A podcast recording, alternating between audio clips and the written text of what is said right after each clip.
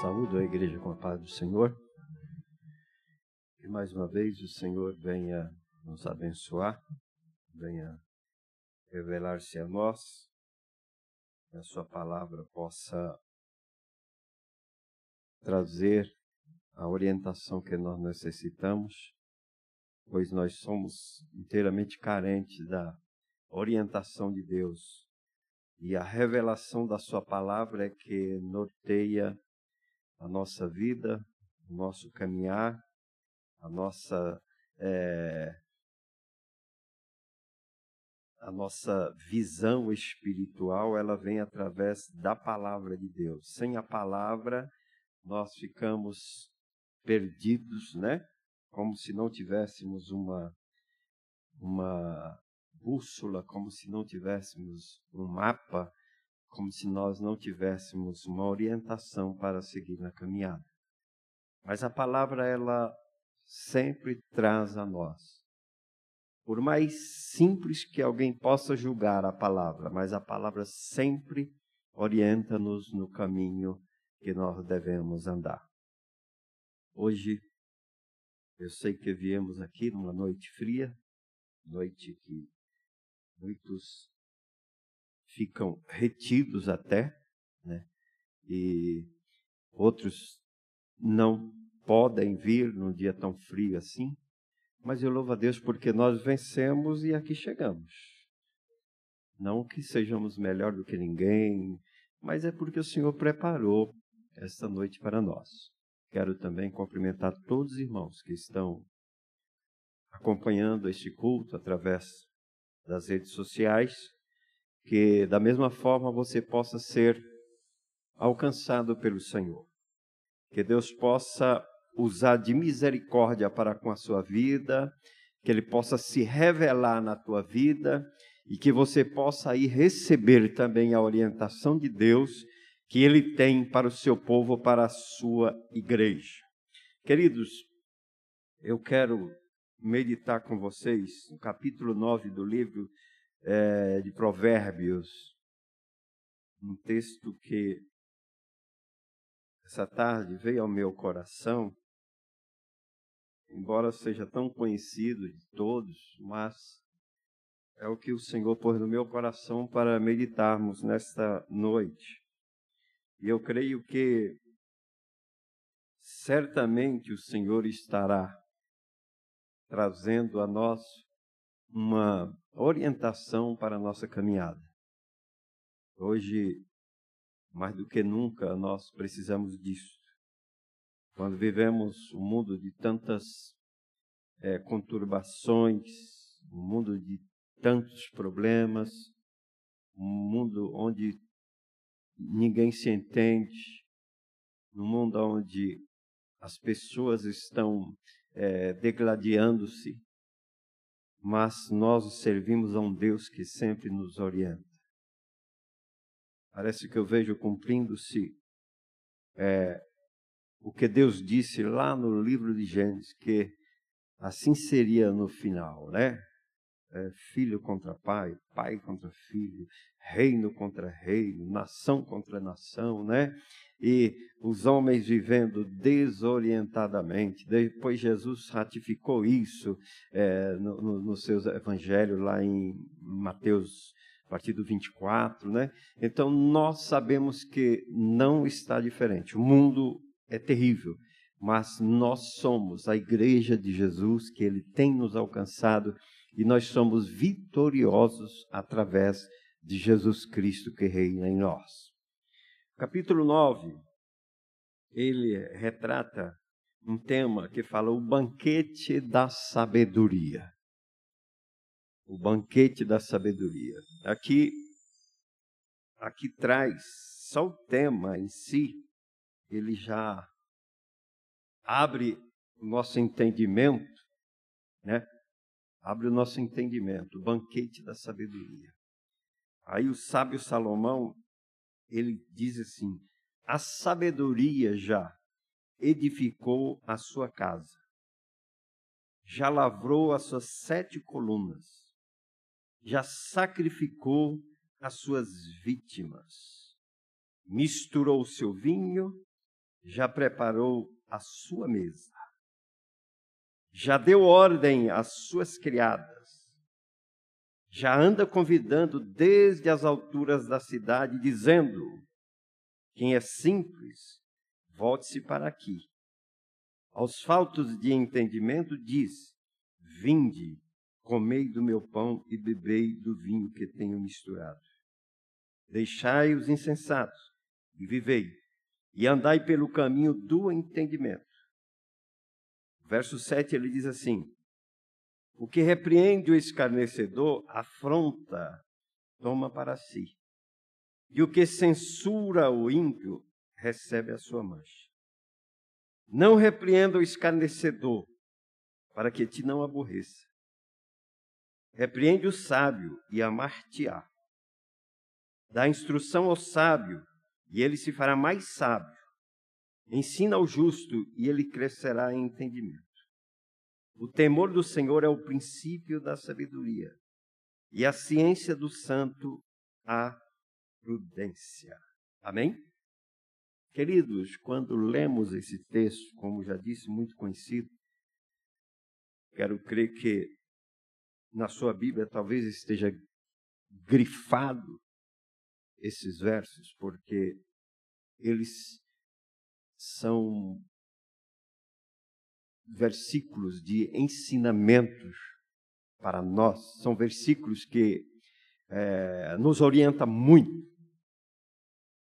Se nós pudéssemos olhar aqui o que Salomão ele quer dizer, ali ele estava dizendo, escrevendo para um povo, e nós somos também extensão desse povo e fomos também, é, podemos dizer assim, beneficiados, somos beneficiados por este escrito, que é um escrito que traz orientação. Quantas vezes muito de nós começamos a estudar tão cedo, né? Tão cedo. E sempre há um desejo, eu quero aprender mais. Você está lá no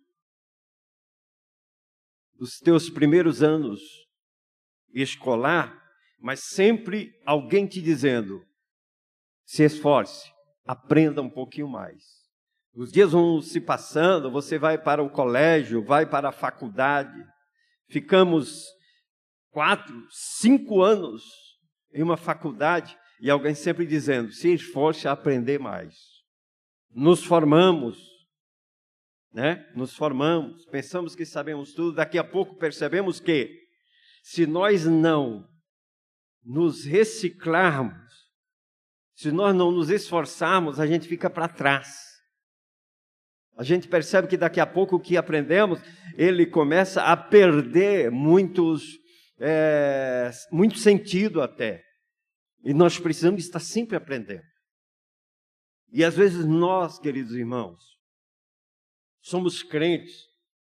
A gente fez primeira comunhão não, né? Porque a gente não faz a primeira comunhão, né? Mas a gente fez discipulado, EBD, culto de ensino, culto de avivamento, culto do milagre, culto de consagração, culto, tem culto de todos os nomes. E às vezes a gente pensa, já sei tudo, está tudo bem, sou até professor, né, Rubem? A gente, alguns podem dizer, sou até professor, sei tudo. E às vezes a gente começa a ler a Bíblia e entende que a gente não sabe quase nada. Quase nada. Como disse um sábio, uma coisa sei que nada sei. Uma coisa sei que nada sei. Aí eu vejo Salomão Olha, quanto tempo atrás, como uma palavra tão viva, orientativa, de ensino, de exortação, que traz a mim edificação, que me, me obriga a me policiar mais, a ter mais cuidado,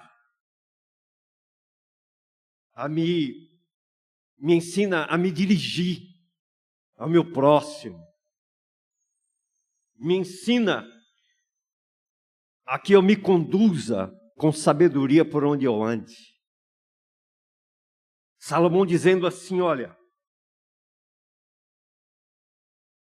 a, ca a casa já foi edificada. Digo, é, a sabedoria já edificou a sua casa. A casa está montada.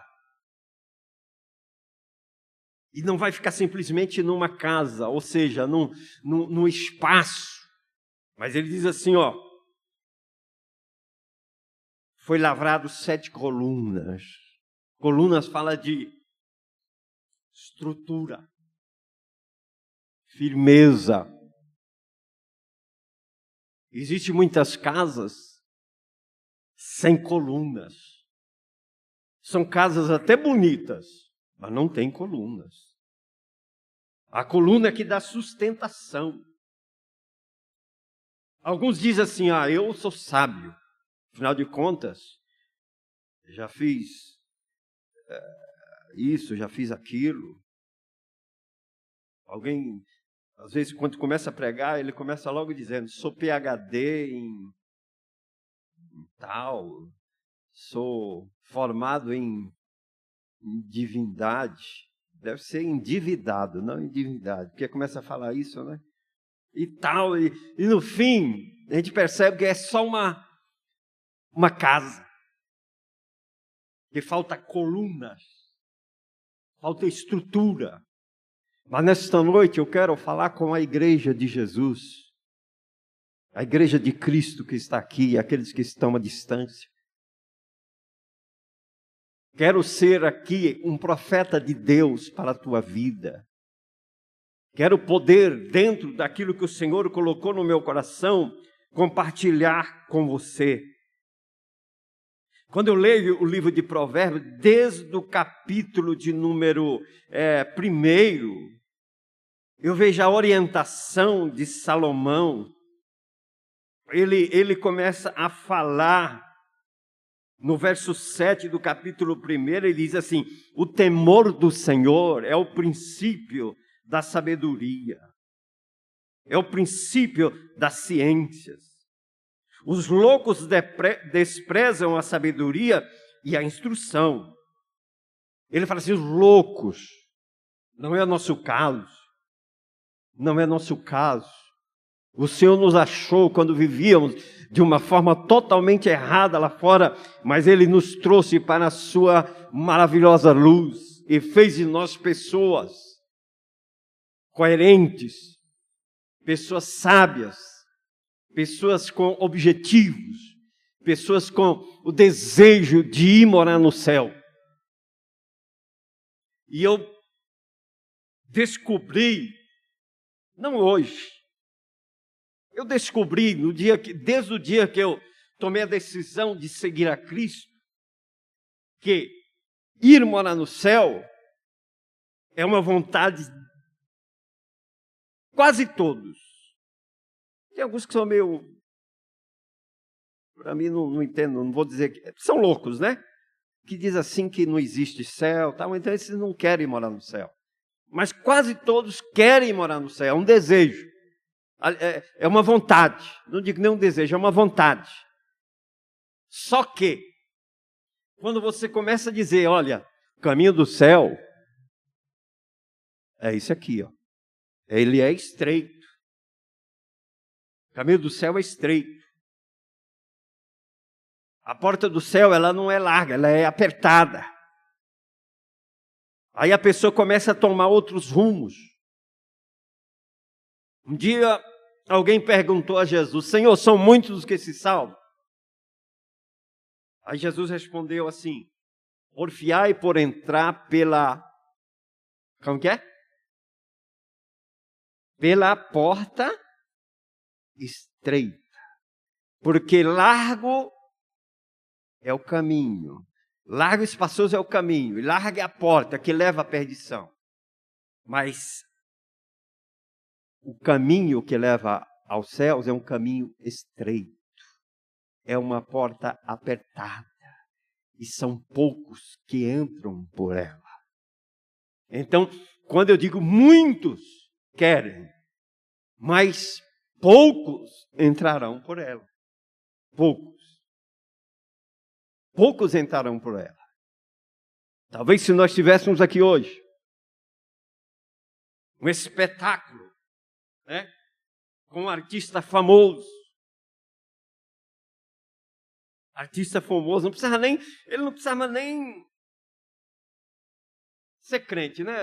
Mas se anunciar, vai ter um artista famoso lá hoje que levantou a mão e disse que agora é crente. Aqui não ia caber o povo, a gente ia ter que reter lá fora. A gente ia ter que segurar o povo, ia ter que pôr telão lá fora para o povo assistir. Porque o povo quer facilidade. O povo quer coisa fácil. O povo quer conveniência. O povo quer um lugar onde tudo é igual ao mundo. Mas aí Salomão ele diz assim: olha, é, o temor do Senhor é o princípio, é o começo de todas as coisas.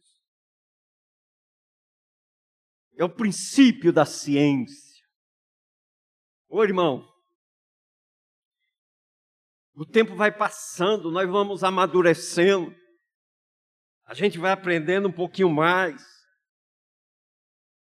Os acontecimentos vão nos é, ensinando, vai nos fortalecendo, a gente vai cada dia mais nos tornando, nós vamos nos tornando cada dia mais pessoas mais firmes, firmes na fé, firmes em Cristo, porque é o nosso objetivo ir morar no céu. Mas deixa eu te dizer: se nós perdemos o objetivo de morar no céu, às vezes o nosso círculo de convivência, a igreja, se torna insuportável. Insuportável. Pastor, como você pode dizer isso? Quantas pessoas julgam a igreja como um lugar insuportável? Ele não aguenta. Por quê? Porque ele não tem o um objetivo, céu. Se o objetivo dele é simplesmente um ciclo social, o lugar aqui é errado. Aqui é lugar de um povo que está, é como leu o nosso presbítero irmão Rubens, dizendo assim: aquele que quer vir após mim, o que, que ele tem que fazer? Negue-se a si mesmo, tome sua cruz e siga-me. O céu é lugar para aqueles que negam-se a si mesmo. Negar-nos a nós mesmos, é dizer não para aquilo que nos é prazeroso, mas que não nos trará benefício positivo. Não nos trará benefício positivo. É dizer não para isso. Tem muitas coisas que nós poderíamos dizer sim e ter alguns momentos, alguns dias, até de fama, quem sabe de prazer, de glória, mas daqui a pouco prejuízos, quedas, ruínas. Quando eu lia hoje o livro de Provérbios, lia outras passagens dentro desse livro, eu comecei a, a ver Salomão dizendo assim, ó, não dê a tua honra a outro. Não permita que tudo aquilo que você construiu seja pisado por outros. Isso me, isso me norteia, isso assim, ó, se cuida. Fique atento. Seja sábio. Às vezes a gente constrói uma história bonita até. Aí, às vezes, por uma coisa qualquer, a gente dá motivo para que alguém nos critique. Às vezes por um, um simples deslize, uma falta de sabedoria. Às vezes eu não me contenho e eu me volto para o meu irmão e falo algo que lhe machuca. Isso eu estou abrindo uma ferida no coração de alguém. Isso não agrada a Deus. Deus está dizendo: você é insensato. Você não é sábio, você não aprendeu com a minha palavra. A minha ciência não está na tua vida.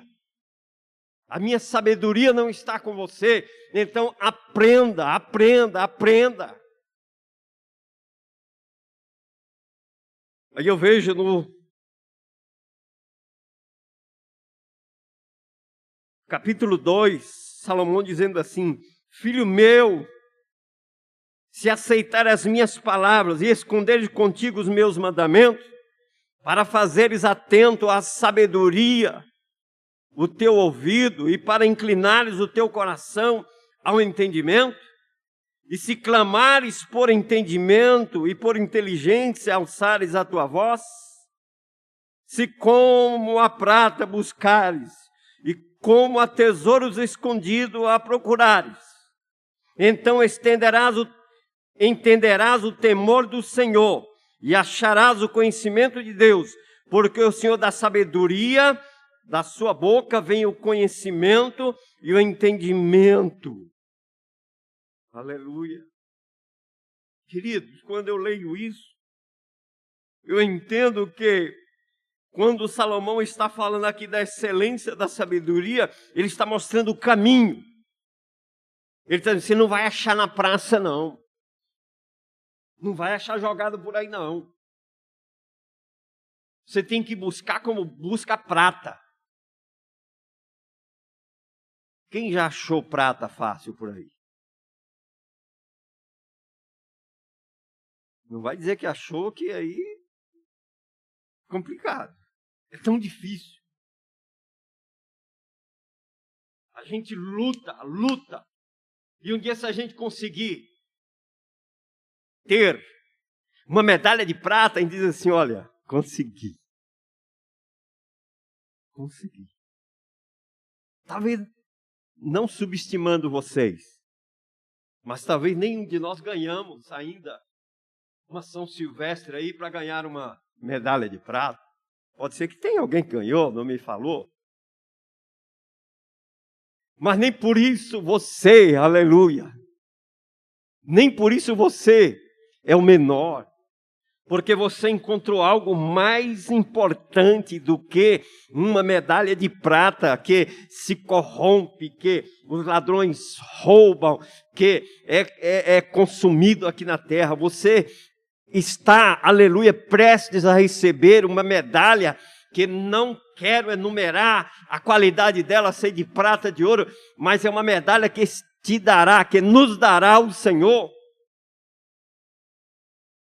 Que nos dará o Senhor. E isso nós vamos conseguir não por mérito, mas vamos conseguir porque nós buscamos. Nós buscamos.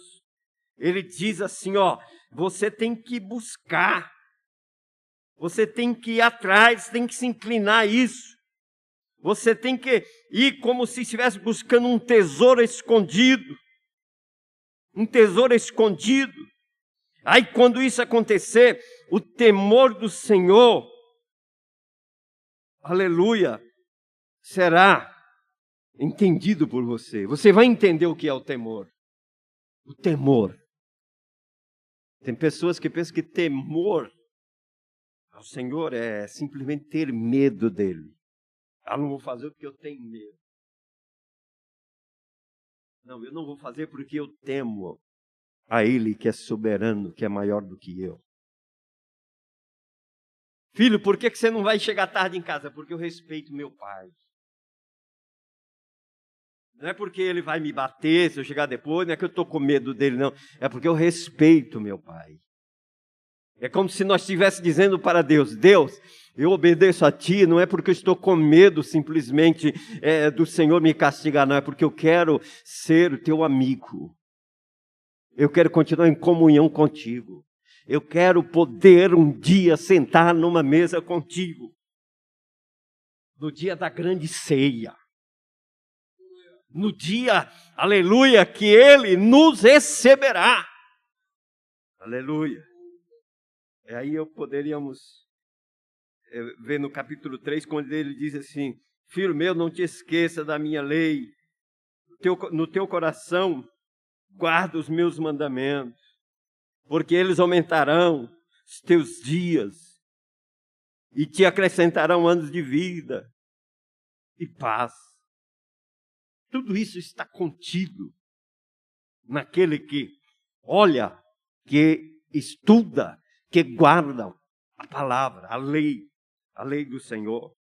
O, o capítulo 4, ele diz assim, lá no verso 4, ele diz assim: E ele ensinava-me e dizia-me: Retenha as minhas palavras no teu coração, guarda os meus mandamentos e vive. Verso 5 ele diz assim, do capítulo 4: Adquire a sabedoria, adquire a inteligência, e não te esqueça nem te apartes da palavra da minha boca. Orientação, ensino. E às vezes ainda tem pessoas dentro da igreja, no meio do povo de Deus, que diz assim: não, ninguém me ensinou que isso é pecado. Ninguém me disse que isso eu não podia fazer. É como se você estivesse na universidade. Chegasse o dia do exame final. E de repente vem uma questão e você não aprendeu nada daquilo porque você não ficou atento ao que o professor ensinava. Aí você vai dar desculpa e dizer assim: não, mas isso não foi me ensinado foi ensinada, mas você não ficou atento. Aí, em vez de você receber aquele carimbo aprovado, virá um carimbo reprovado. Na universidade ainda tem jeito. Ainda tem jeito. Você vai lá, paga aquela matéria, refaz, perde um pouco de tempo, mas você pode refazer. Hoje está tão fácil isso. Hoje está muito fácil. Épocas atrás era mais difícil. Você só podia. É, você ficava com. Esqueço o nome que dava. DP. Era terrível isso, né? DP. Aí você tinha que ficar pagando isso, e, e isso trazia custos. Quem lembrou é porque certamente ficou com algumas DP, né? Aleluia. Mas, queridos, aqui não existe DP. Aqui não existe DP. Aqui existe sim recuperação. Ainda bem que tem a recuperação. É melhor do que a DP, porque a DP você fica devendo para pagar depois. Se Jesus vier hoje, nós precisamos nos recuperar agora. Agora. Não dá para fazer depois. Depois não dá. Temos que recuperar aquilo que porventura nós fizemos errado agora, hoje. Por isso que eu sempre digo aos irmãos: quando você dobrar o joelho para orar, lembre de pedir perdão ao Senhor. Peça perdão. Pelos teus pecados cometidos, por pensamentos, por palavra, por obras, que às vezes cometemos, é, alguns até inconscientemente, né? Quando você percebe, você cometeu. Não que sejamos pecadores contumaz, né? Aquele que peca já com projetando. Não, eu vou, o pastor disse que pode pedir perdão depois, vai que não dá tempo. Vai que numa hora dessa você. Né? Bate as botas aí, né? Aí vai ficar difícil. Mas que Deus tenha misericórdia de nós. O arrebatamento é algo que pode acontecer qualquer hora. E quem sabe se ele voltar hoje, o Senhor voltar hoje para a igreja, nós estando prontos, nós vamos subir. Se não estivermos prontos, não haverá tempo de reconciliação de reconciliação. Aí nós continuamos lendo. Salomão vai ensinando. Eu gosto muito do capítulo 6 aqui, lá no verso 16, para a gente correr um pouco. Ele diz assim: Estas seis coisas aborrece o Senhor, e a sétima sua alma abomina. Aí ele começa a dizer: primeiro, olhos altivos, olhos altivos, versículo de número 17, do capítulo 6. Olhos altivos é uma coisa que o Senhor aborrece. O Senhor aborrece. Pessoas que olham por cima. Né? Ele é o melhor. Pode você está pregando, eu prego melhor que você. Está ensinando, eu ensino melhor que você. Ele te olha medindo você, a tua, sabe? Ele, ele é, mas não é simplesmente um olhar físico, é algo que está lá dentro, irmão.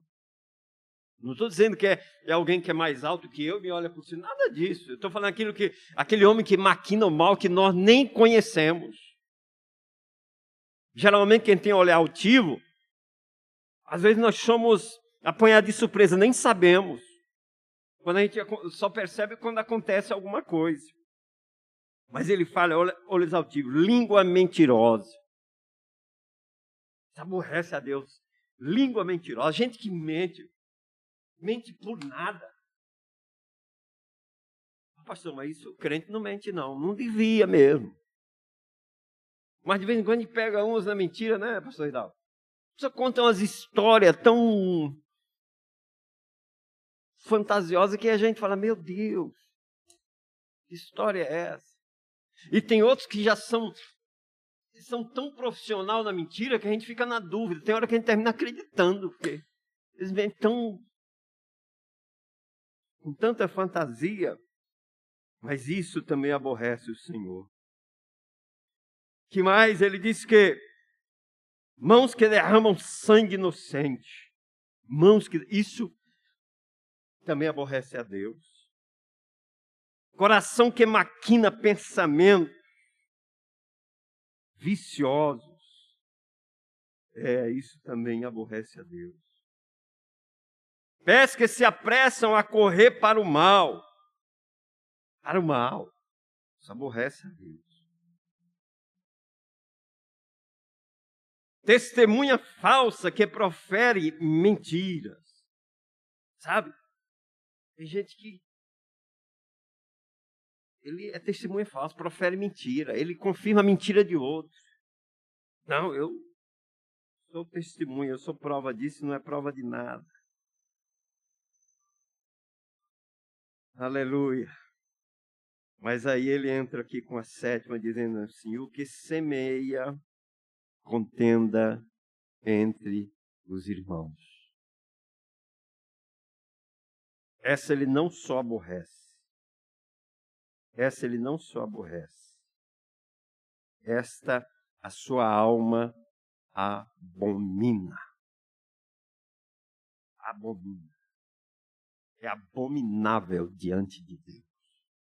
Ou seja, ele rejeita. Tudo que aborrece não é bom. Mas às vezes, aborreceu, trata cuida. Posso te aborrecer, pastor Ricardo, mas daqui a pouco a gente vai lá e resolve o problema. Mas quando eu te abomino, quer dizer, eu tiro você da lista. Ou você me tira da lista, quer dizer, risca o meu nome e diz assim, ó, não quero mais papo com este homem. Para mim é abominável. O sangue de Jesus tem poder, né? É só um exemplo. Então, vejamos, irmãos, Cuidemos-nos, para que nós não venhamos cair nessa lista negra, negativa, nessa lista de reprovação. Mas se porventura acontecer algum aborrecimento, recorra a Deus, mas nunca queira entrar na lista de abominável. Aí tem que ir lá para lamentações de Jeremias, né? Lá em Lamentação, diz assim: ó. Não sei se ele está falando num, num teor desse, diz assim: põe. Quem pode completar? A tua boca no pó. Que mais? Talvez assim haja esperança. Está lá em Lamentações de Jeremias. Coisa terrível, né? Põe lá, luta, sacrifique. Quem sabe essa abominação vai cair por terra. Mas é melhor não chegar nesse estágio. É melhor. Vamos caminhar. Aí lá no capítulo 7, eu vejo Salomão dizendo assim: Filho meu, guarda as minhas palavras, esconde dentro de ti os meus mandamentos. Guarda os meus mandamentos e vive a minha lei, como a menina dos teus olhos.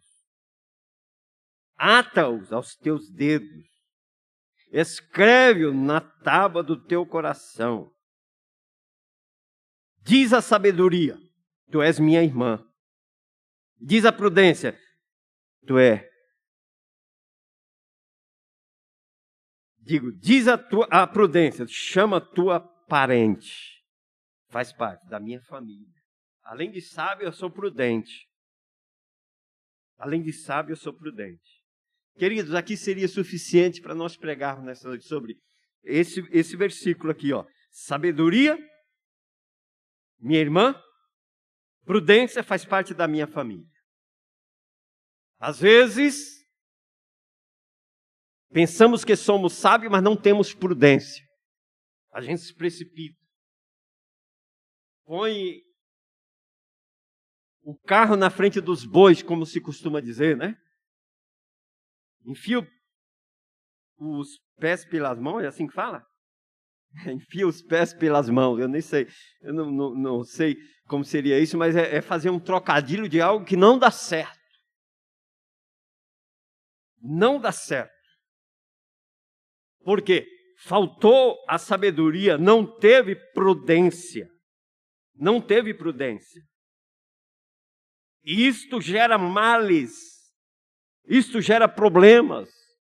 A Bíblia diz que isto não agrada a Deus, não agrada o Senhor. Mas eu venho aqui para o capítulo de número 9, onde nós lemos. Onde lemos, que diz assim: A sabedoria já edificou a sua casa. Isso nós já lemos. Mas vamos pensar um pouquinho nisso aqui. Como é que está a sabedoria na nossa vida? na minha vida, na tua vida? Como é que estamos agindo? Como é que estamos fazendo? Como é que está a nossa vida cristã? Como é que estamos levando isto? Qual é a minha visão, a tua visão? Você está contente com a família que você tem? Você pode dizer assim: a sabedoria é minha irmã, é minha irmã. Quer dizer, se ela é tua irmã, é mesmo sangue. Tem os mesmos padrões, mesmos desejos, mesmas vontades, se identificam. Você está dizendo não. Você pode ser assim, eu não, sou diferente. Sou diferente. Eu quero viver minha vida do meu jeito, da minha forma. Não aceito palavra de homens, como alguns dizem, né? Não aceito palavra de pastor. Eu tenho os meus conhecimentos, aprendi tudo, já sei tudo. Não concordo com o dízimo muito tempo aí tivemos um, um caso desse, alguém falando isso, não concordava com dízimo, e ainda fica plantando, né? Se não concorda, qual é o problema? Mas não fica trazendo contenda no meio dos irmãos, não, que é problema. A gente vive uma escolha livre, né? A gente vive uma liberdade de culto. Liberdade de culto. Por exemplo, no nosso ministério tem uma determinação que os nossos obreiros, pastores, presbíteros, diáconos, sejam todos dizimistas. É um, uma determinação do ministério. E eu assumi a chamada. Eu fui chamado. Eu faço parte desse ministério. Por que, que eu vou fazer parte de uma, uma convenção que eu não concordo com ela? É melhor pedir para sair, né? É melhor. É mais bonito. Falou, não, pastor, eu quero sentar lá no último banco, porque eu não concordo, não quero, não quero fazer parte. Irmão, nós vamos para o céu do mesmo jeito. Faz parte da, da nossa vida, estamos caminhando para o céu.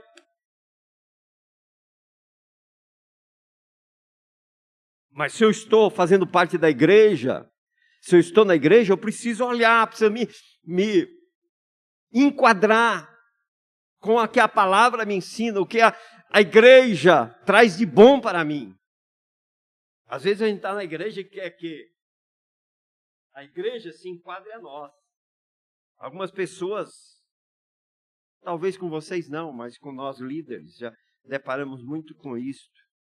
Pessoas que querem que seja do jeito dela, do jeito dele. Se não for do meu jeito, e pensa que a gente vai se dobrar por algumas vantagens. Não, irmão, aqui não tem vantagem, não tem melhor, não tem rico, não tem pobre, não tem nada disso. Aqui tem igreja que vai morar no céu. Igreja que vai morar no céu. O único benefício que tem aqui é de Deus para nós. Se alguém ficar esperando alguma vantagem da minha parte, vai perder tempo, porque eu não tenho nada de vantagem para dar a ninguém. Mas eu tenho Jesus para apresentar a todos. Eu tenho Jesus para apresentar à igreja e dizer: Ele é bom, Ele salva, Ele cura, Ele batiza com o Espírito Santo e Ele nos levará para o céu. Por isso, vivamos em comunhão, vivamos em união, vivamos em amor, vivamos sem problema no nosso meio, dizendo: Jesus vem. Jesus vem. Aleluia. A sabedoria já sacrificou suas vítimas. Sacrificar vítimas fala de entregas fala de entrega. Sacrifício fala de oferta. Isso não é oferta monetária tão somente, não é oferta que nós às vezes temos que sacrificar, matar, acabar ali para poder nascer algo maior. Sacrificou, misturou seu vinho, preparou o vinho. Em outras traduções diz preparou o vinho. Fala de alegria. Vinho, quando fala vinho na Bíblia, não fala de embriaguez. Quando fala de vinho com o tema embriaguez na Bíblia, diz assim: Não vos embriagueis com vinho em que há contenda. É diferente, né? Mas nesse caso ele, ele diz assim, ó, sabedoria já preparou o vinho, quer dizer, alegria. Vai vir alegria. Vai vir alegria. No dia que as minhas palavras começar a trazer tristeza, trazer problema, está errado, alguma coisa está errada. A palavra que nós professarmos aqui, ela tem que gerar alegria, tem que gerar prazer, tem que gerar vontade de ir morar no céu tem que gerar conversão em nós. Glória a Deus, aleluia. Já preparou a sua mesa. Preparou a mesa. É gostoso, mesa preparada, né? O irmão Edmar fez aniversário ontem, a família fez aquela mesa bonita, né? Tô, pela fé eu estou vendo aquela mesa bonita, né? Aleluia. Foi mais ou menos assim, não foi, irmão? Aí ele chega. Parabéns, surpresa, coisa linda. Né? Foi assim? Foi você dar o testemunho. Aí, irmão, que coisa linda, né? Preparou a mesa. Aí todo mundo em harmonia ali. Já pensou, irmão, se fosse uma mesa discórdia, problema, filho sem olhar na cara do outro, esposa que não aguentava você. Já pensou como é que ia ter festa? Oh, Jesus, tenha misericórdia de nós.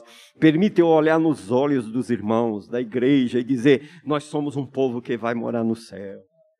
Isso faz parte da sabedoria. Aleluia, já preparou a sua mesa. Já deu ordem, pode servir.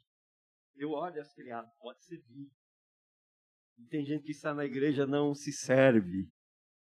Não se serve. A benção está aí, irmão. Igual domingo, Deus derramou tanta glória sobre nós aqui. E tem pessoa que saiu igual um.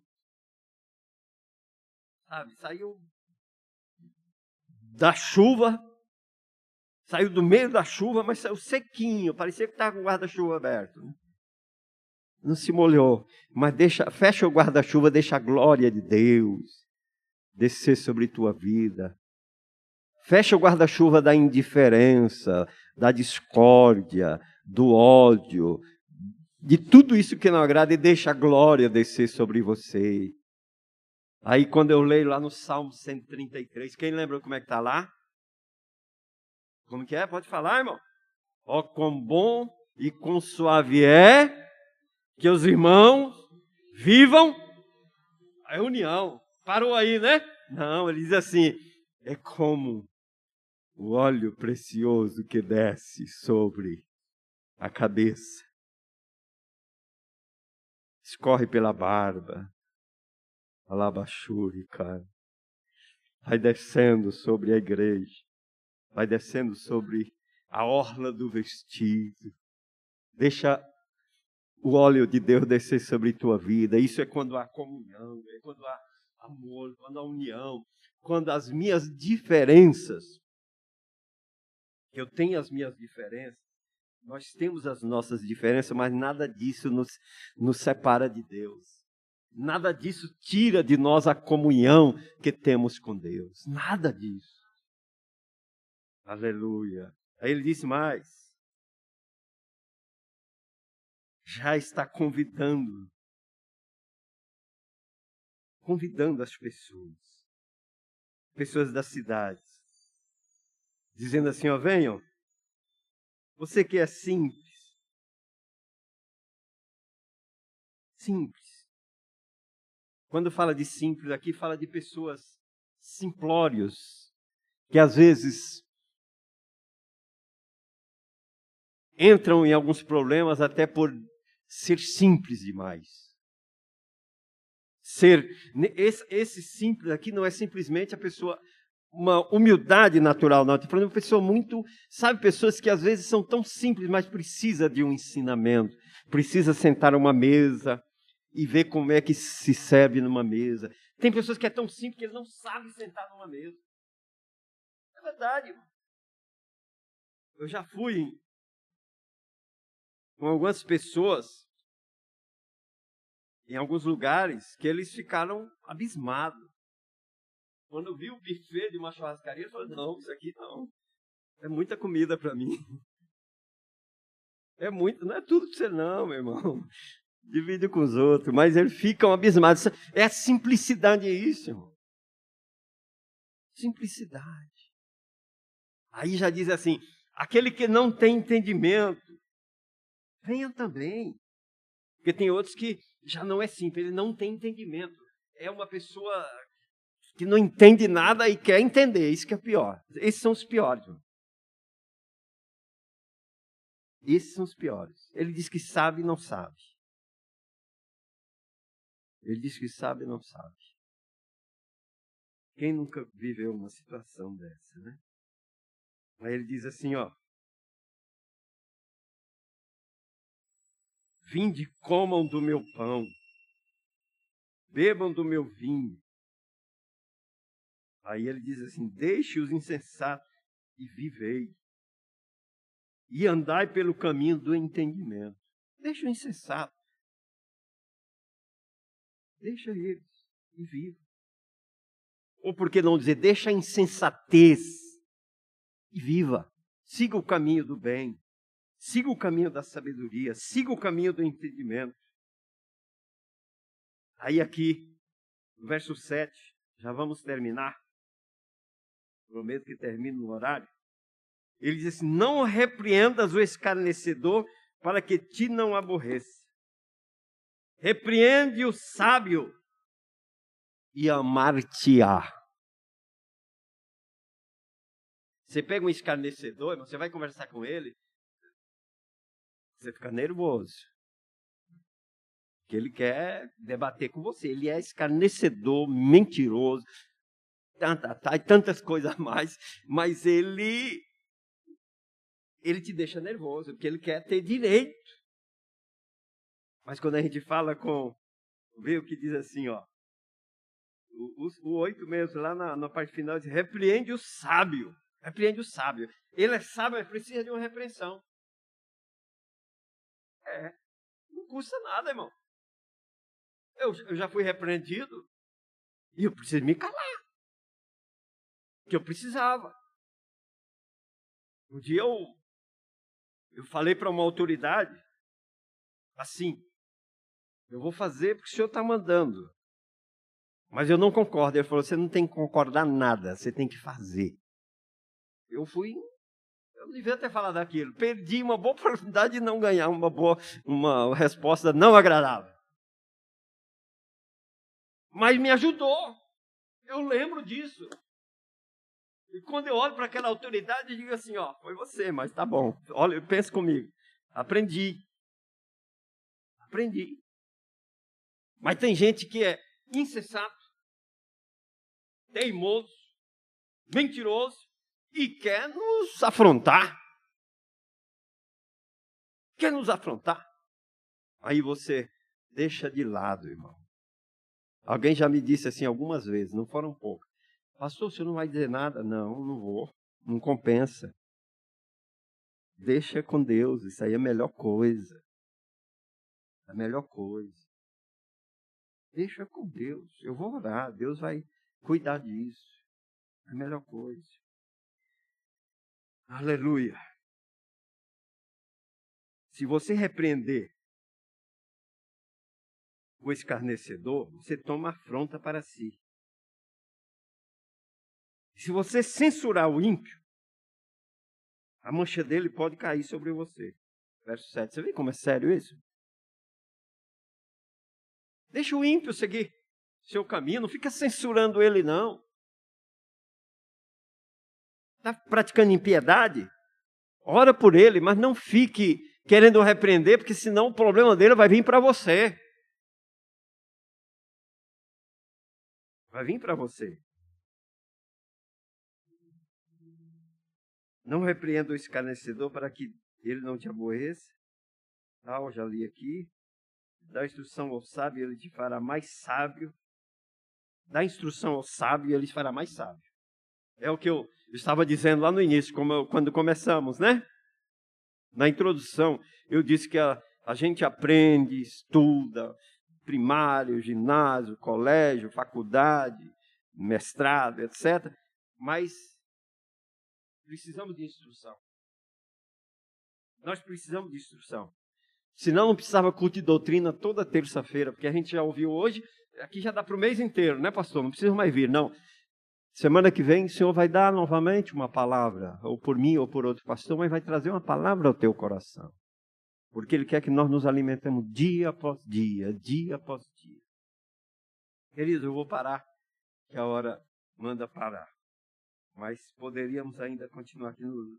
Provérbio é, é uma fonte fonte de ensino fonte de ensino para mim e para você. Eu sei que Deus fala dessa forma, porque Ele nos ama. Deus nos ama. Deus ama a sua igreja. Então, guarda no teu coração.